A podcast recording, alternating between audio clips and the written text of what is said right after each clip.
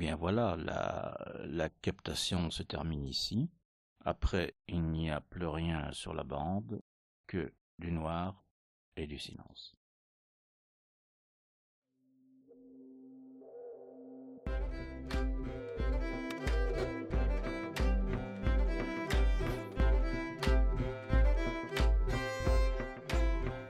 Les artistes femmes sont dans la place. Elles écrivent, elles peignent, elles composent, elles tournent. Dans le podcast Créatrice, le magazine féministe belge Axel vous propose de rencontrer une artiste d'aujourd'hui, de passer un moment à partager son univers. André Stas, collagiste surréaliste, Jean-Pierre Collignon qui faisait des, euh, des billets à la RTB mais plein d'humour, un type vraiment fantastique.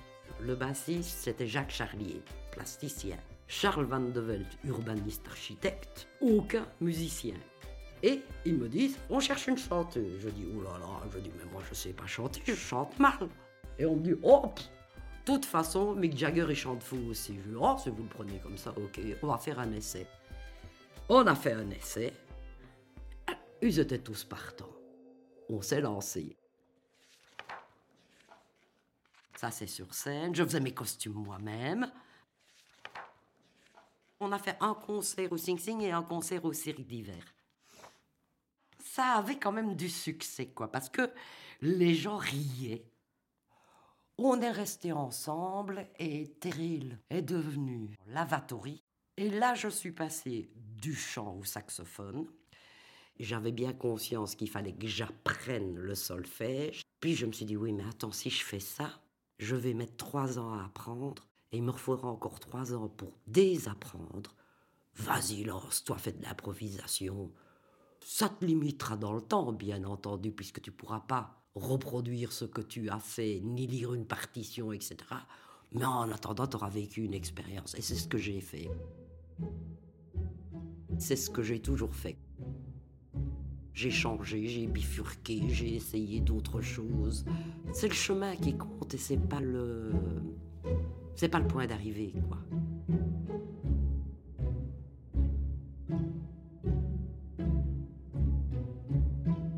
Quand on est dans son atelier pour la sculpture, voire même pour la peinture d'ailleurs, on est soit devant sa feuille blanche, euh, euh, soit devant son bloc de terre. On travaille, on cherche, euh, on dispose, on modifie, mais on est seul avec soi-même. Et donc les autres expériences comme faire de la photo, chanter dans un groupe rock punk, là on est en contact avec des personnes.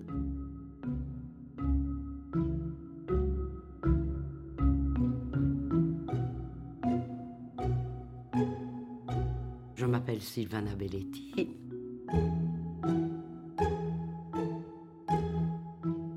J'ai 72 ans maintenant.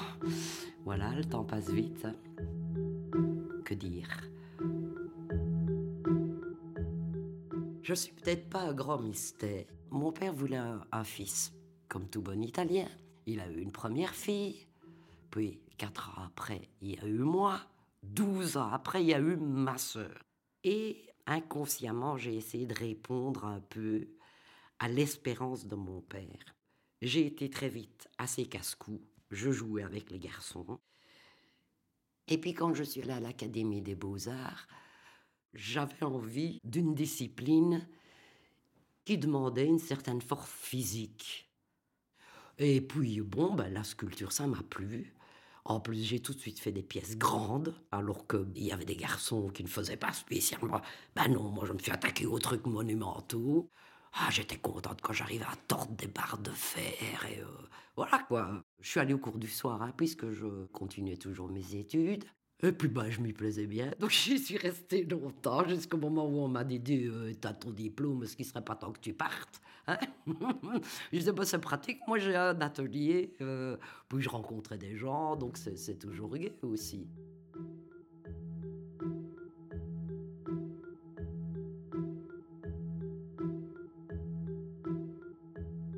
Secondaire, j'étais plus attirée par le théâtre, à dire vrai. Et puis, euh, ben, bon, le théâtre, pas question. Euh, pour mes parents, c'est un milieu trop difficile. Enfin, bon, les préjugés qu'il y avait sur le monde du spectacle, bien sûr. Et euh, donc, j'ai dit, ben, je vais faire l'Académie des Beaux-Arts. Ben, même réaction, oulala, et pas de carrière, et nanana, enfin bon, bref. Donc, j'ai été bien sage et j'ai fait des études secondaires artistiques et puis le régent artistique. Puis j'ai passé le jury central d'État, parce qu'il n'y a pas de licence en art plastique, pour donner cours dans le supérieur. Et dans le secondaire supérieur, j'ai eu la chance alors d'avoir des sections art appliqué, quoi, artistiques. Les premières fois où je me suis un peu fait remarquer, disons, c'est que euh, j'aimais bien faire de la création de mode. Et il y a eu un concours euh, à Liège où je devais avoir 17 ans, donc dans les années 67, euh, quelque chose comme ça. Le directeur du Grand Bazar à Liège avait organisé un concours de mode qui devait rentrer dans le cadre d'un projet qu'il avait lancé de faire la traversée du désert avec des jeunes et qui s'appelait le Red Liège-Dakar-Liège. Et euh, j'ai eu le premier et le troisième prix. Ce qui fait que la section couture de l'école a été chargée de réaliser les robes pour les filles qui participaient au RAID. Et le jour de la remise des prix, bon, il y a la proclamation. Bon, on propose aux belles jeunes filles qui portaient mes robes de faire partie du RAID, et moi, rien. Alors j'ai dit tirer la manche du directeur et j'ai dit, et moi, Oh, je t'ai oublié, ma petite, ça t'intéresse? Bah oui. Donc il a fallu l'autorisation de mes parents, il a fallu qu'on me trouve quelqu'un qui me parraine. C'est comme ça que je suis partie parce que j'étais la plus jeune. Donc on a fait le Sénégal, la Mauritanie, le Sahara espagnol, l'Algérie, le Maroc. Quand on est arrivé en Espagne, on a fait toute la côte, remonté toute la France euh, jusqu'en Belgique. Et je dois dire que ce voyage a, a bouleversé ma vision dans les arts plastiques et peut-être aussi ma vision du monde. D'abord, je me suis sentie comme un poisson dans l'eau, dans le désert, bizarre de dire ça, mais euh, j'étais bien. J'ai aimé les paysages et alors les contacts avec la population. Ça a été une révélation pour moi. Des gens qui marchent le long d'une route. On ne sait pas où ils vont. Ils vous accueillent. Euh, j'ai toujours le choc d'une petite barrière qu'une femme a ouverte pour me faire rentrer chez elle. Et la poignée, c'est un bout de bois, usé tout poli par les années de manipulation, mais un bout de racine. Et ça m'a ému, quoi. L'objet qui porte la trace de la vie et de l'être humain. Et puis alors aussi l'esthétique. Et je me rappelle aussi, j'avais une admiration pour une fille qui faisait partie du groupe. On s'enlisait dans le sable, elle y allait de sa pelle, et je la trouvais belle. Et puis quand je l'ai revue cinq mois après, ici en Belgique, je me suis dit, mais elle ne correspond pas du tout aux critères de beauté habituels. Et là, ça a bousculé ma perception. J'ai compris que les critères esthétiques, les critères de beauté, euh, de l'art, c'était mouvant, c'était modifiable, c'était interprétable, et ce n'était pas une vérité absolue, quoi. Et je pense que ça, ça a vraiment ouvert des pans d'exploration diverses et de centres d'intérêt. C'est justement la faille qui fait la beauté. À un moment donné, je me suis dit, j'aurais dû faire chirurgien pour aller voir ce qui se passe en dessous. C'était ça, au fond, que j'aurais dû faire. et non pas ce qui se passe à l'extérieur.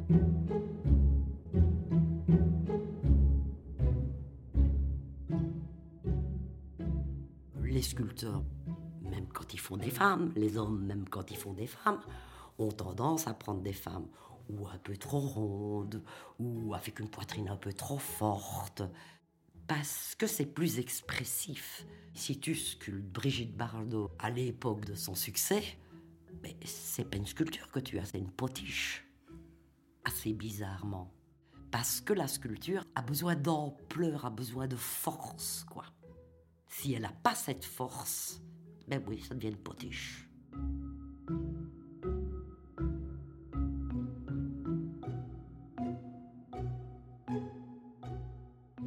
On a beau s'être questionné toute sa vie et se dire qu'on n'accepte pas les normes, malheureusement on est victime de la société dans laquelle on vit. Et pour soi-même, des fois on se dit Oh, j'aimerais bien être comme ça, j'aimerais bien être comme ça.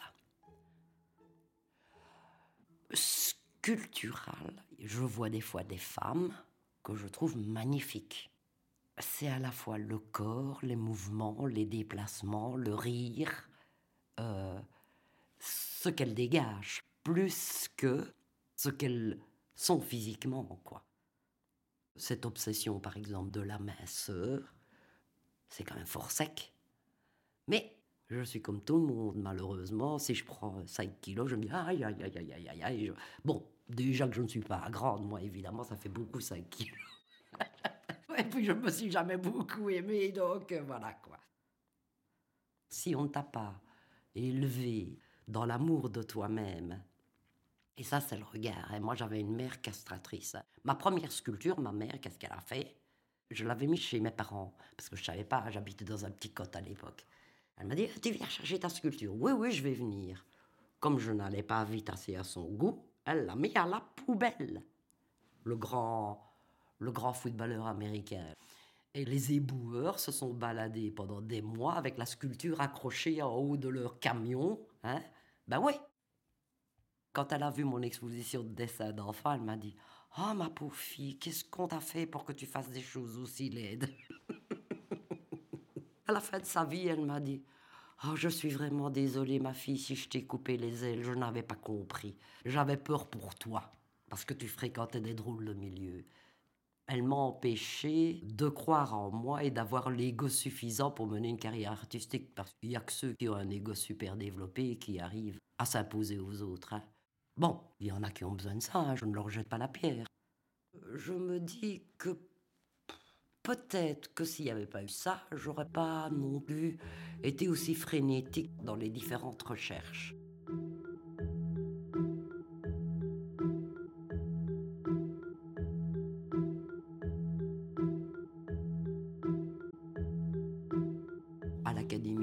un petit peu de sculpture sur pierre tendre. Puis j'ai aimé le contact de la terre, en fait. Ça me plaisait la terre, c'est sensuel. Il y a des possibilités de repentir. On a toujours peur des repentirs, etc. Je suis allé voir le musée Matisse à Nice. Puis quand j'ai vu ce qu'il se permettait de faire, il coupe un morceau qui lui plaît pas, il colle un bout de papier. Pourquoi est-ce que j'ai honte d'avoir à repentir? Et donc euh, ça, ça m'a aussi, je me suis dit, plus de liberté, quoi. Le plâtre aussi a quelque chose de physique parce que c'est frais, on sent le grain du plâtre, puis ça commence à chauffer. Mais tu dois l'armer. Tu pars avec des barres de fer que tu dois plier. Donc le rapport à ton propre corps, ça te fait ressentir des sensations variées suivant les étapes du travail. Sur une, sculpture grandeur nature, enfin d'une femme d'un mètre 80 par exemple en terre, il y a peu près 300 kilos de terre. Tu passes de la finesse à la force. T'es accroupi, euh, penché, tu grimpes sur des cages pour arriver à faire la tête de ta bonne femme qui est plus grande que toi. T'es à plat ventre pour faire les doigts de pied. Ouais, t'es un peu tordu, quoi.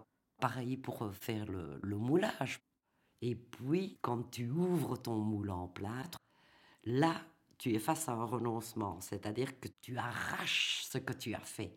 Tu vois ton travail qui se déchire. D'ailleurs, ça m'a valu des belles arthroses. Mes doigts sont tout déformés. Et ça, c'est de l'arthrose à cause de l'humidité qu'il y a dans la terre, dans le plâtre. Bon, qu'est-ce que tu fais quand tu n'as pas beaucoup de temps et que tu veux pas que ton polyester durcisse tout de suite quand tu dois couper ton joint? T'enlèves tes gants, tu y vas avec les mains. Et donc forcément, ben, tu te retrouves avec des mains pleines de polyester et de fibres de verre. Donc qu'est-ce que tu fais? Tu te laves les mains à l'acétone pour pouvoir continuer.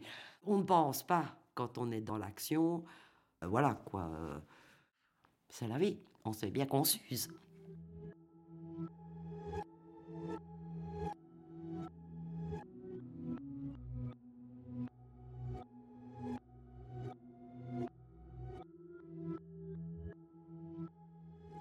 Sculptures de grandes guerrières qui peuvent paraître réalistes dans des attitudes fortes en tout cas.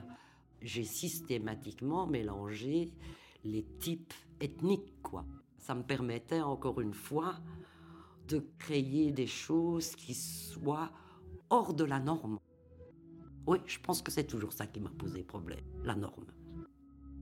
Quand on fait du réalisme, on représente une forme de réalité, mais on n'essaye pas de faire une réalité photographique. Quoi. L'hyperréalisme, d'ailleurs en principe, bah, l'hyperréalisme c'est souvent en couleur, euh, on essaye vraiment d'être au plus près de l'être humain, euh, y compris euh, les rides, les, les veines sous la peau, etc. Bon, les sculptures, les femmes guerrières, comme c'était des pièces assez grandes, il y avait quand même déjà bien 3-4 mois de modelage, parce que je les faisais en terre. Puis après, il faut faire un moulage en plâtre, le laisser sécher, puis faire un polyester. Et puis sur le polyester, il faut peindre. Mais je me suis rendu compte que si je voulais faire une exposition, fallait plus de temps pour pouvoir produire plus vite, pour pouvoir montrer ce cheminement en un seul bloc. Ben voilà. Sinon, ça se serait étalé, mais j'aurais fini par m'ennuyer. Moi, mon esprit aurait déjà été ailleurs, donc j'aurais pas fait autant de pièces sur le même thème. Quoi, voilà. La sculpture a toujours été quand même mon fil conducteur, mon, ma base, quoi, en quelque sorte.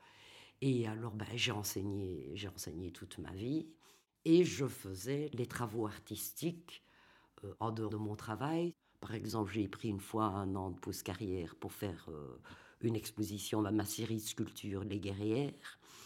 J'ai pris un an de pause carrière aussi pour faire euh, l'exposition de dessin sur euh, les enfants. J'ai pris une pause carrière un an pour partir en Afrique, bagnauder pendant un an. Euh, voilà quoi. Alors du coup, ben, c'est vrai que pour rentrer dans le marché de l'art, hein, qui est quand même un grand mot pour la Belgique, il fallait pouvoir soit y consacrer plus de temps, ce qui n'était pas possible, soit avoir plus d'argent, ben je l'avais pas, et perdre une forme de liberté aussi, dans la mesure où ben si par chance une série que vous faites a du succès, le marchand va vous demander de continuer dans la même veine. Moi ça ça m'arrangeait pas. Et ça c'est pas évident à gérer quand on dépend financièrement de sa production artistique.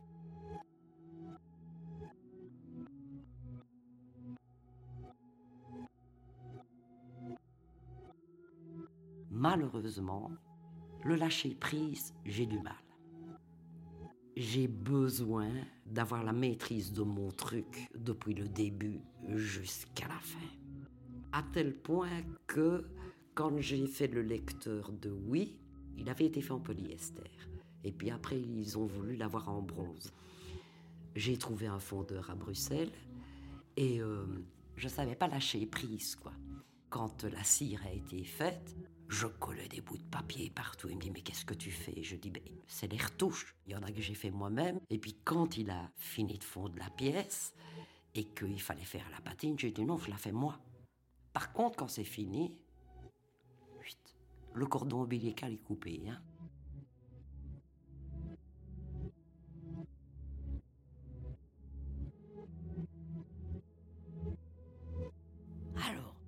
Je pense qu'un artiste est le produit de ses expériences, de son vécu. Il n'y a pas d'art spécifiquement féminin. Les photographes, par exemple, comme Lee Miller, qui ont fait des reportages de guerre, etc., je ne vois pas en quoi leur œuvre est plus féminine que celle de Frank Cappa. Je ne vois pas en quoi Camille Claudel est plus féminine, sous-entendu plus mièvre ou plus sensible, ou plus je ne sais pas quoi, que Rodin. Euh, la preuve en est, c'est qu'il lui a fait faire pas mal de morceaux de ses œuvres, et pas les plus faciles. Que ce soit de la sculpture, de la peinture, de la photo, des inventrices, des aviatrices, des exploratrices. Depuis le 19e siècle et même avant, il y a des tas de femmes qui ont fait aussi bien, voire mieux que certains hommes. Et avant aussi des fois. Je me dis que c'est quand même une honte d'avoir gommé de manière aussi frénétique les artistes femmes. Et que peut-être le développement de leur ego excessif vient de la peur qu'ils ont de laisser la place aux femmes et de montrer qu'elles sont aussi bonnes qu'eux. Et donc, ils ne trouvent leur justification qu'à travers le maintien de leur pouvoir. Mais c'est plutôt minable, non? Il y a vraiment eu une mise en place de la négation de la femme comme si leur vie en dépendait, quoi. Attends une minute, quoi. Je ne vois pas pourquoi Cartier-Bresson ne peut pas coexister avec Diane Arbus. Est-ce que Diane Arbus est des photos de filles? Oui, elle s'intéresse aux êtres humains. Mais dire qu'il y a un art féminin, non, il n'y a que les hommes qui disent ça. À partir du moment où tu ressens le besoin de dire quelque chose et de prendre la parole, même à travers une œuvre qui n'est pas verbale, ça veut donc dire que tu as porté une réflexion sur toi, sur ton environnement, sur la vie. Et à partir du moment où tu prends la parole, tu es féministe. Alors, est-ce qu'il faut absolument avoir un discours extrémiste féministe Non. Euh, je peux m'entendre avec certains hommes et avec certaines femmes, et il y a des hommes où, c'est pas possible, et certaines femmes aussi. Voilà. Je n'ai pas du tout envie de tomber dans le dénigrement systématique des hommes. On va pas tomber dans le même travers qu'eux. Il y a moyen de coexister sans rapport de genre.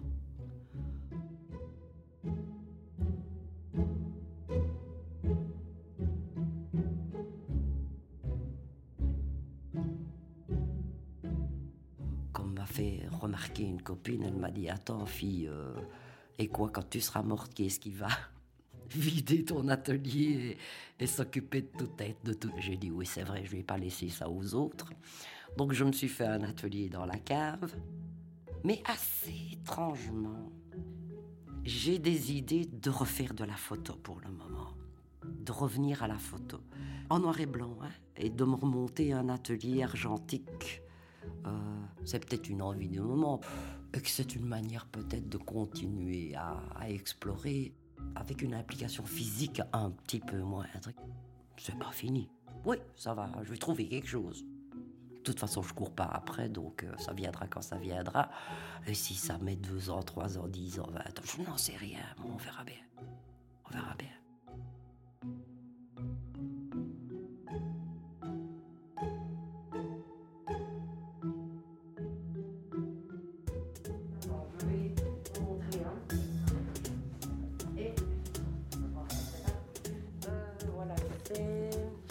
La fresque du cirque d'hiver. Elles sont peut-être par JK,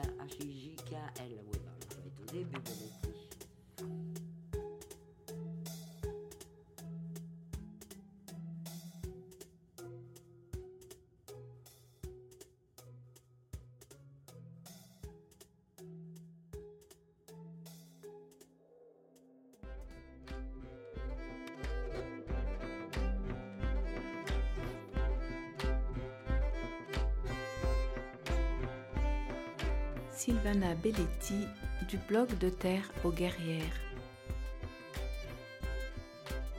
C'était un podcast produit par Axel Magazine. Réalisation, montage, mixage Corinne Ricuor. Participation éditoriale Sabine Panet. Générique Marielle Van Camp. Extraits musicaux Péril, Antoine Collignon. Une mission Mr. Merci à Sylvana pour la rencontre. Et pour cet épisode, un grand merci au travail de passeuse du groupe créatrice de vie féminine à 8. Plus d'infos sur notre site www.8 axelmag.be.